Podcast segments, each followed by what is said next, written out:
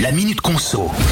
Partir en vacances cet été risque de nous coûter cher, qu'on prenne la route, les rails ou les airs. En voiture, d'abord, faut essayer d'éviter les autoroutes si on peut, quand on voit que les prix des péages ont augmenté de 4,75% en moyenne depuis le début de l'année.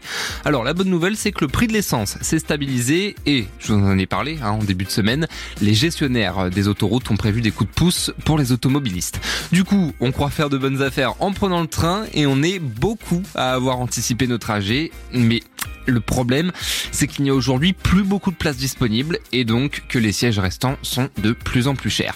Enfin, pas d'éclaircie à chercher dans le ciel. Le prix des trajets en avion a augmenté en moyenne de 20% depuis un an. Des hausses qui concernent surtout les billets long courrier.